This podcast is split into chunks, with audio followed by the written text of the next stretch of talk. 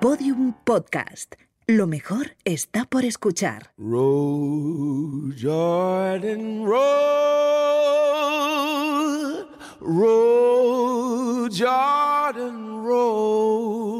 El 25 de mayo de este año, George Floyd moría asfixiado tras pasar 8 minutos y 46 segundos con la rodilla de un policía en su cuello. Había intentado comprar comida con un billete falso de 20 dólares.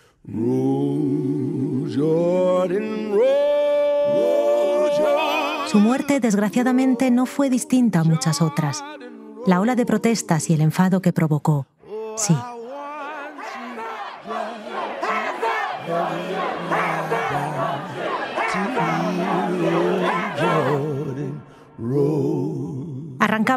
Esta tercera temporada dedicando dos capítulos a desilvanar las madejas de eventos que llevaron hasta ese día.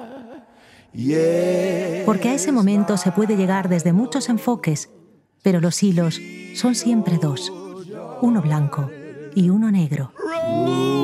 Hoy, en Gabinete de Curiosidades, siguiendo un hilo blanco.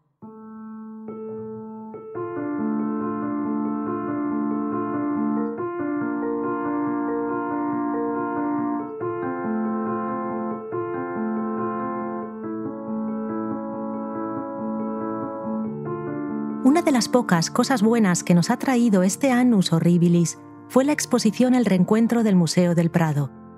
Tras el confinamiento, el museo decidió reabrir, juntando en un espacio reducido sus más importantes obras de arte.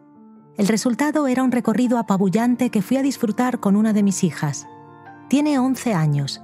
Es un miembro de la generación Z, los llamados Gensis. De ellos, los expertos dicen que son una generación incapaz de esforzarse o comprometerse a largo plazo porque han nacido en la era de la inmediatez y de los cambios constantes. Nos paramos delante de las hilanderas de Velázquez y aproveché para contarle una historia.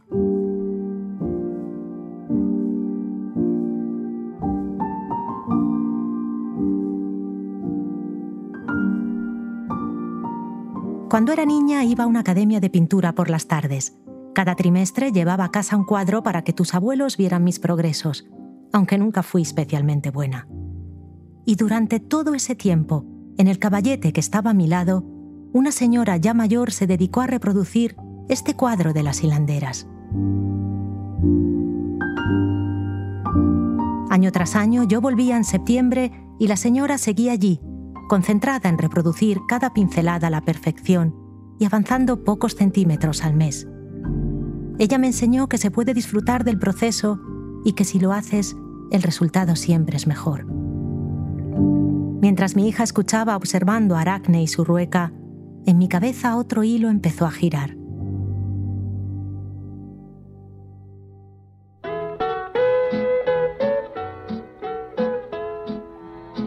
The other night, dear, as I lay sleeping, Marzo de 1863. Amanece en los campos de algodón a orillas del río Achafalaya, un afluente del Mississippi. John Lyons, el dueño de la plantación, se acaba de despertar. Mientras su mujer Bridget le prepara el desayuno, él sale al porche. Hace frío, todavía es invierno. Estamos en plena guerra civil, pero John no está preocupado. Su plantación es grande, 12 kilómetros cuadrados, y está dedicada a él, The King, como llaman al algodón en Luisiana. John, como todos sus amigos, está convencido de que gracias a él sus aspiraciones de secesión podrán hacerse realidad. Cinco años antes, el senador de Carolina del Sur, Henry Hammond, amigo personal de John, había afirmado Sin disparar una pistola ni alzar una espada, tendremos el mundo a nuestros pies, porque no hay poder más grande que el del rey, y el rey es el algodón. Y es que tras la revolución industrial la demanda de algodón en Europa y Estados Unidos era insaciable. Durante esos años y a pesar de la guerra, el algodón representaba el 61% de las exportaciones del país y tenía un valor anual de 200 millones. John observa a sus esclavos mientras recogen un oro blanco que se ha negado a exportar, convencido de que aquello le traerá la victoria.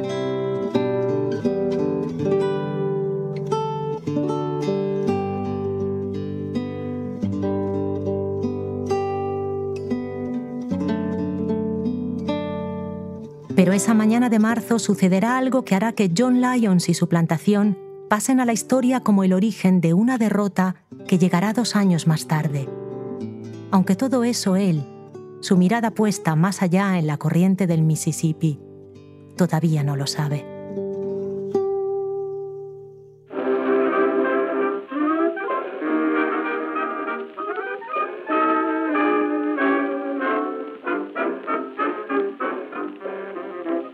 El fin de la Guerra Civil Americana dio paso a la Edad Dorada, una época de gran crecimiento económico y de enorme productividad. La industria del ferrocarril pasó a ser la reina, pero el algodón siguió siendo el rey gracias a la industria textil, que empezó a llenar las fábricas. Con la llegada del nuevo siglo, el hambre y la persecución en el viejo mundo empujaron a millones de migrantes a embarcarse hacia los Estados Unidos, sobre todo a Nueva York.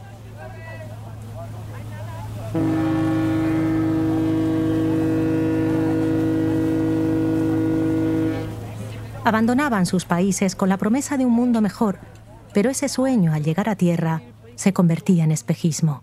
Porque en la Nueva York del 1900 comprar esclavos era ya ilegal, pero explotar a emigrantes y hacinarlos en fábricas en condiciones inhumanas, no.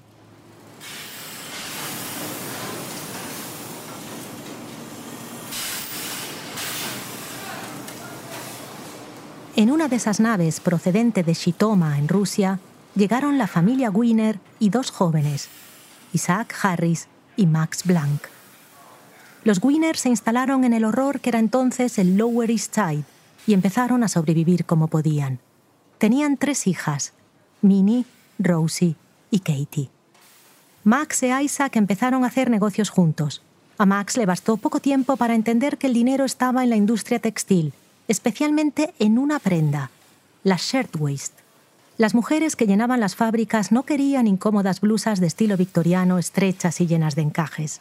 Las shirtwaist amplias y masculinas causaban furor. Uniendo la experiencia que Isaac tenía como sastre y el instinto para los negocios de Max, juntos fundaron en el 1900 la Triangle Waist Company, con el único objetivo de producir esas blusas.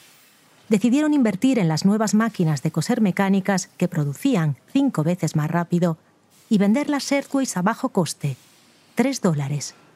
Fue un exitazo. Pronto la demanda aumentó. Max e Isaac se mudaron al noveno piso del nuevo rascacielos Ash, junto a Washington Square, y lo llenaron hasta los topes de jovencitas y adolescentes que supieran coser más y más rápido. Antes de que el Hey Ho se volviera popular con Disney, ellas ya marchaban, cada mañana, rumbo a sus máquinas.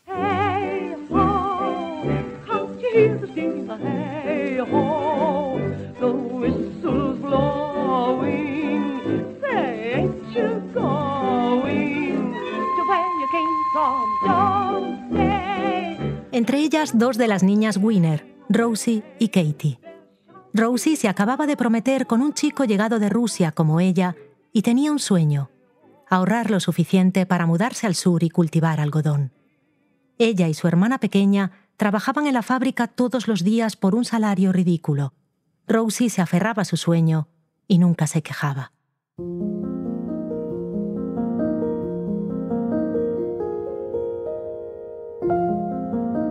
La demanda de Shirtway seguía creciendo. Max e Isaac decidieron expandir la fábrica y comprar también el octavo piso del rascacielos. Isaac consiguió aprovechar cada centímetro hasta meter 300 máquinas de coser en cada piso. Las colocó de tal manera que la conversación entre las obreras era casi imposible. Además, ordenó bloquear todas las salidas secundarias para impedir que las chicas escabulleran con algún retal. Producían a destajo. En el 1908, cuando las ventas de la Triangle superaron el millón de dólares, compraron el décimo piso. La Triangle Factory empezó a producir más de mil shirtwaist al día, y a Max y Isaac la prensa los coronó Shirtwaist Kings. Tener a todas las trabajadoras juntas en un mismo edificio aumentaba la productividad, pero hacía más fácil también que después del trabajo pudieran reunirse para quejarse de su situación. Estaban cansadas. La solidaridad entre ellas aumentó. En noviembre del 1909 decidieron ir a la huelga junto con otras trabajadoras de la ciudad. Aquello se conoció como la Revuelta de las 20.000. Fue la primera huelga de mujeres del país. En un momento en el que la mujer ni siquiera podía votar, aquellas jovencitas valientes se echaron a la calle para protestar en un idioma que muchas todavía no hablaban.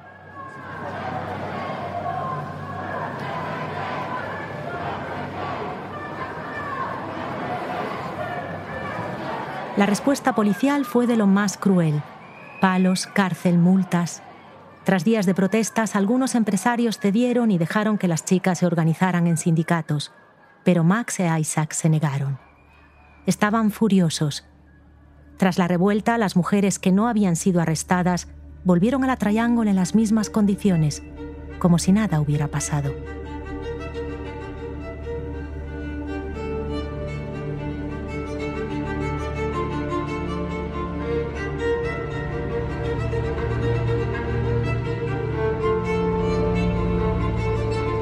Pasaron 13 meses. El 25 de marzo de 1911 era sábado. Ese día 500 trabajadoras ficharon en la fábrica, entre ellas Rosie y Katie. La mayoría había ya trabajado 60 horas esa semana. A las 4.40 una colilla inició un incendio en el octavo piso. La montaña de patrones de papel y de telas lo propagó en pocos minutos.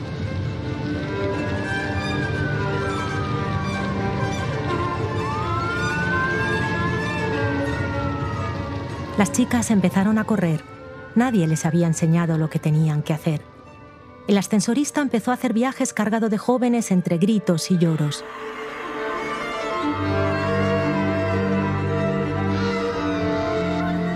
Max e Isaac estaban en el décimo piso. Las hijas de Max acababan de llegar con su institutriz.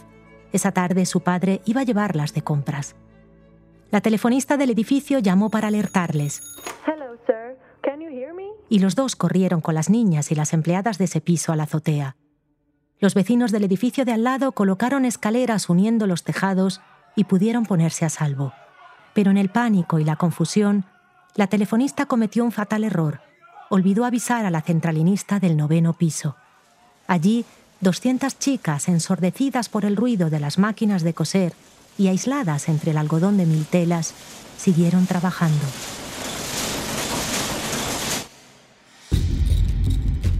Para cuando se dieron cuenta de lo que estaba pasando, el humo y las llamas ya la rodeaban. Algunas quisieron escapar en el ascensor, pero eran demasiadas y acabaron rompiéndolo. Rosie y Katie intentaron huir por las escaleras. Cuando Rosie las alcanzó, miró hacia atrás buscando a su hermana, pero el humo le impedía ver bien y no la encontró. Como buena hermana mayor, decidió volver atrás para buscarla. En realidad, Katie había conseguido correr y ponerse a salvo. Rosie, en cambio, nunca salió de allí. Le faltaban dos semanas de sueldo para conseguir lo que necesitaba y comprar su granja. Cuando llegaron los bomberos se dieron cuenta de que sus escaleras solo llegaban hasta el sexto piso. No podían hacer nada.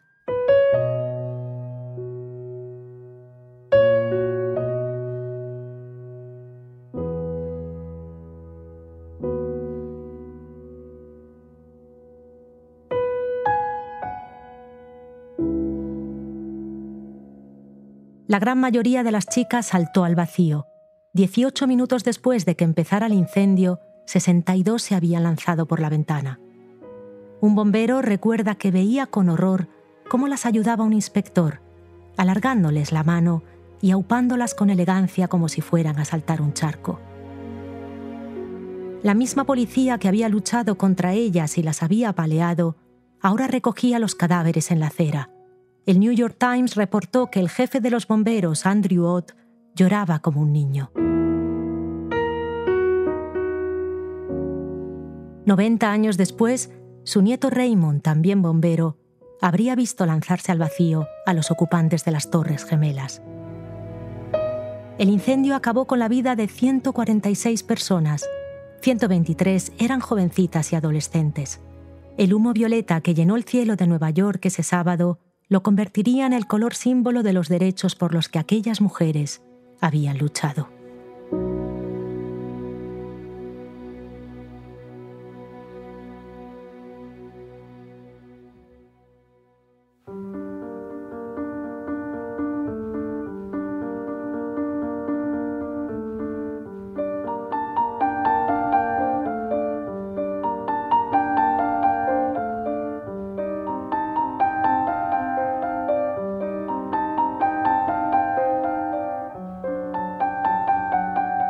Tras el duelo llegó la batalla por buscar culpables. Max e Isaac contrataron a Max Stewart, el abogado más potente de la época.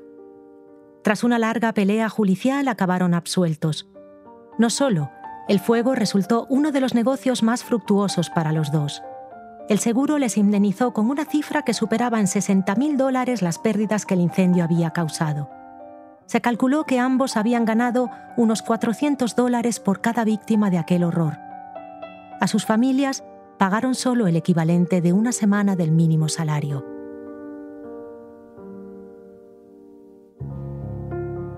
La tragedia de la Triangle aumentó las demandas de los trabajadores de Nueva York.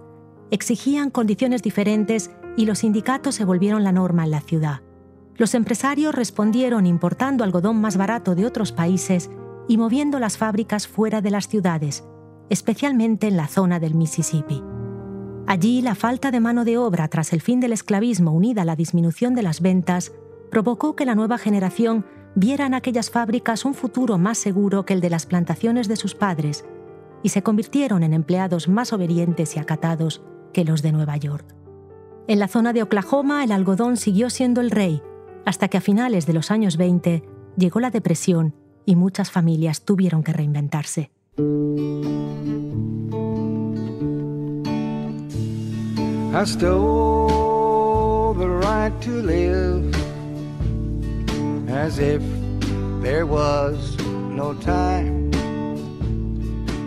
Entre ellas la familia Walton, que vivía en Kingfisher.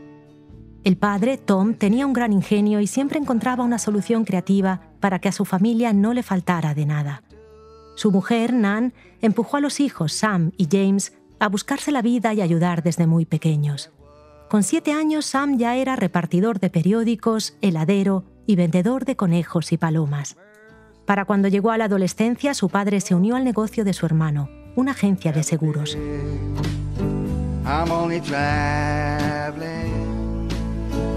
Su trabajo allí consistía en embargar los cientos de plantaciones que no conseguían cumplir con los pagos durante la depresión.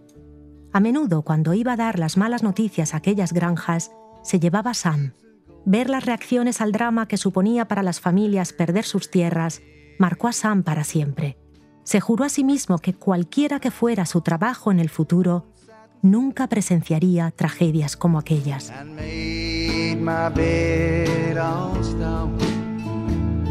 Durante la guerra, Sam se casó y pidió un préstamo a su suegro para comprar una tienda. Tras años vendiendo de todo, ahora soñaba con tener su propio negocio encontró el lugar perfecto en una pequeña ciudad algodonera del delta del Mississippi, Newport. Allí, en aquella tienda entre campos de algodón y nuevas fábricas, nació el imperio de Sam Walton. Lo llamó Walmart.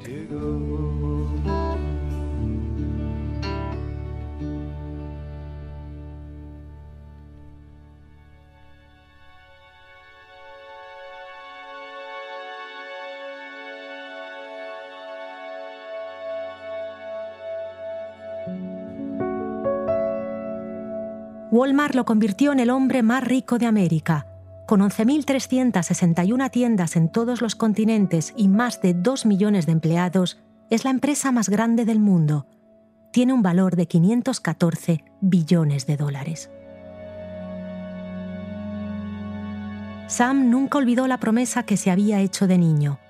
Cuando empezó a producir sus propias líneas de ropa, decidió seguir el ejemplo de aquellos primeros empresarios de Nueva York que se había mudado al sur, y él también llevó la producción lejos, donde las quejas de los trabajadores no pudieran afectarle. Más tarde aconsejó a su hijo, que hoy dirige la empresa, que siguiera la misma filosofía. Mantén los problemas lejos, así no podrás verlos. Please welcome Tom Cruise. All around the globe, Walmart is taking the lead and making a difference. It's a continuous loop. The American dream has become a global concept. I think it's our country's best export. 2012 fue un buen año para Walmart. En primavera, miles de empleados llenaron un estadio para celebrar junto a Tom Cruise que formaban parte de la mejor empresa del mundo. 2012, en cambio, no fue un buen año en Bangladesh.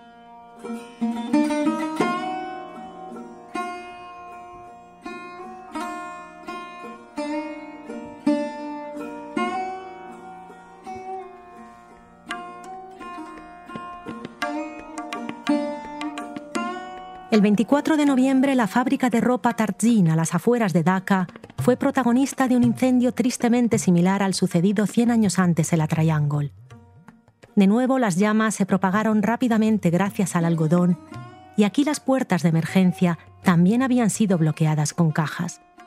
Meses antes, una inspección les había negado el certificado de seguridad contra incendios. Al menos 112 personas murieron, en su mayoría niñas y adolescentes. Esta vez no pudieron saltar al vacío. Había barrotes en las ventanas.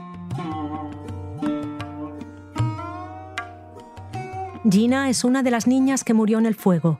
Su madre Luquina no se da paz porque no tuvo un cuerpo que enterrar.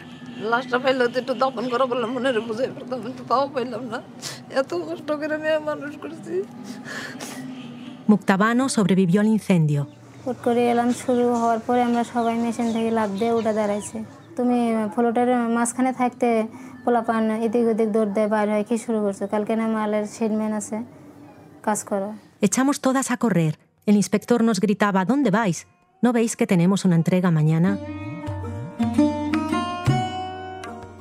Gina, Muktabano y cientos de chiquillas trabajaban ese día cosiendo unos pantalones para Walmart. Walmart, como la mayoría de las grandes empresas del sector, ha llevado hasta Bangladesh su producción textil. Es el país del mundo con el salario mínimo más bajo, 16 céntimos la hora. Sobre todo cumple con lo que Sam Walton y otros empresarios buscan, alejar los problemas para no verlos.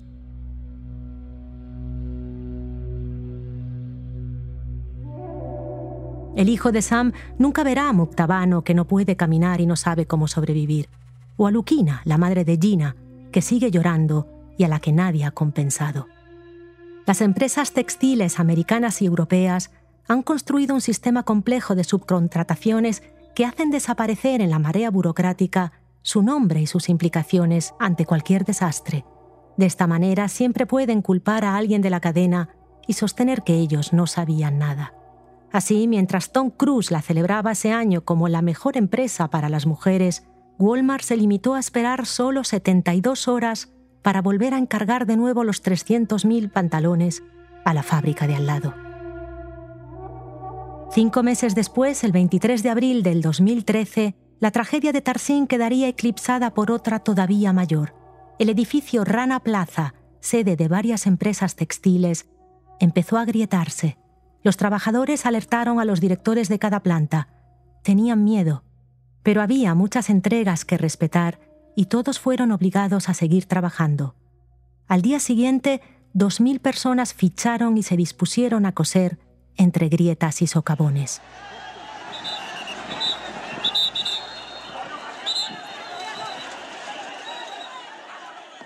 Dos horas después, el edificio colapsó.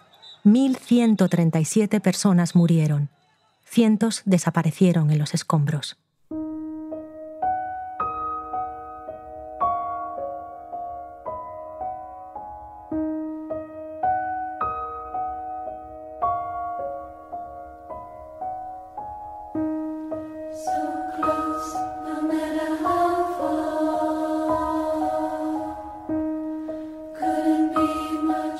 Cada prenda que vestimos esconde una historia.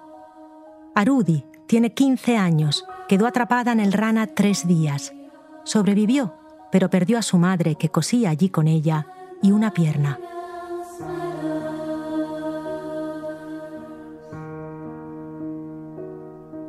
Shiri, 12 años, cose 500 botones al día por un dólar. Todas trabajan 12 horas al día, 7 días a la semana. El sueldo no es fijo, raro es el mes que lo perciben entero. Por uno o dos minutos de retraso al entrar, pierden el salario de un día. Si la fábrica no alcanza el objetivo de producción mensual, también se lo reducen. Calpona lleva ya 15 años trabajando en estas fábricas. Nobody think about this, these human faces who are making clothes for them and dying in these factories every day. Nobody talking about their compensation, nobody talking about their wages that they're getting. Even i would say even they don't even consider they are the human. But they are really human.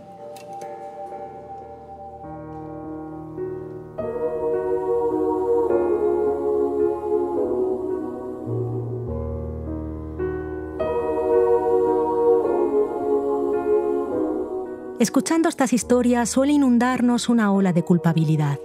Sabemos que probablemente una niña como Gina o Arudi ha cosido nuestra ropa.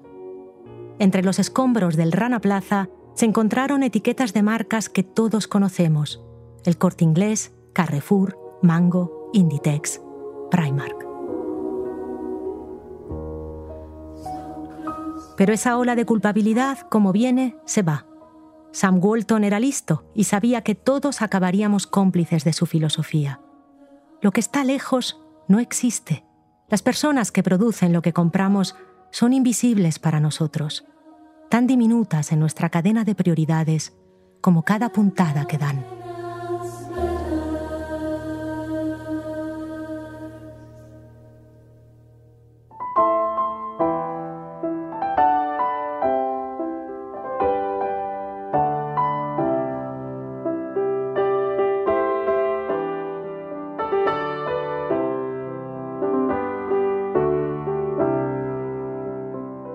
1987, Jacqueline Novograph se dio cuenta de este engaño. Es nieta de una trabajadora textil. Su abuela Stella trabajaba en una de las fábricas que se mudaron al sur desde Nueva York. Fue explotada toda la vida, cuenta Jacqueline, pero nunca se quejó.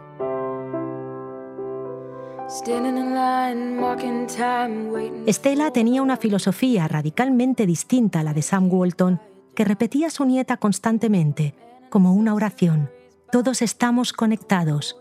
Vivimos todos en un único mundo. Era una frase que no significaba mucho para la pequeña Jacqueline, pero que entendería gracias a un jersey. Era un jersey azul, con rayas en las mangas. Delante tenía un motivo africano, dos cebras caminando y el Kilimanjaro con su cumbre nevada. Se lo regaló su tío Ed cuando era adolescente. Jacqueline, muy contenta, lo llevó al día siguiente al instituto. Ese día se debatía sobre el viaje de esquí de Navidad. Uno de los listillos de la clase señaló el jersey y gritó, Propongo que vayamos al monte de Jacqueline. Todos se rieron.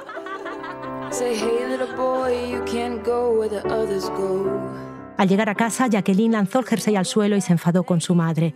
¿Cómo pudiste dejarme salir a la calle con este horror? Su madre, resignada, lo añadió a la pila de ropa para donar. Pasaron los años. En 1987, Jacqueline tenía 27 años y un futuro prometedor. Trabajaba en un banco. Viajaba por todo el mundo concediendo créditos a emprendedores. Ese día se encontraba en Kigali, Ruanda, para visitar una institución. Caminaba por las calles empinadas, cuenta.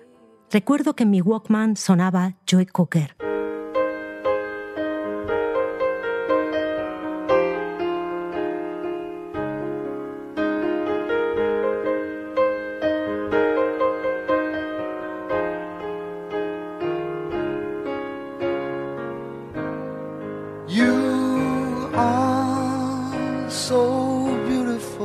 Las mujeres caminaban por la calle con racimos de plátano sobre sus cabezas.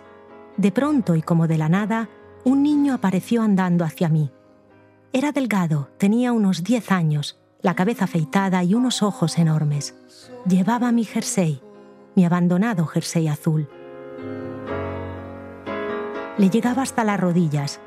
Me acerqué a él lentamente, lo agarré por los hombros y le di la vuelta al cuello. En la etiqueta todavía podía leerse la letra de mi madre, Jacqueline Novograph.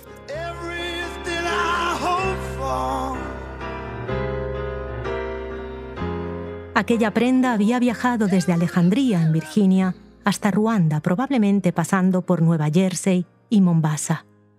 En ese momento Jacqueline recordó la frase de su abuela Estela. De pronto entendí que todos estamos conectados.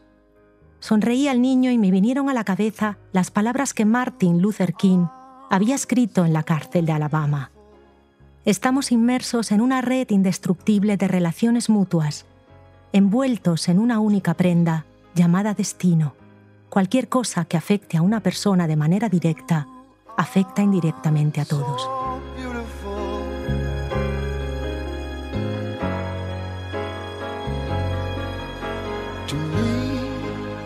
El hilo que toca Rudi, Shiri o Muktabano nos cubre también a nosotros.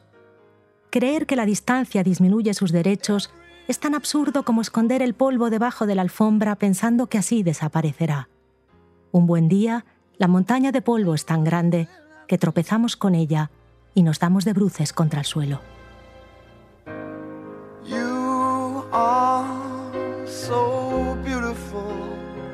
Mientras mi hija y sus compañeros de generación Gensis han tenido la suerte de crecer en una parte del mundo en la que pueden permitirse ignorar el proceso que hay detrás de las cosas y el tiempo que lleva hacerlas bien, otras niñas seguirán condenadas a hilar eternamente, como la aracne del mito de las hilanderas, que hoy puede verse en el Museo del Prado.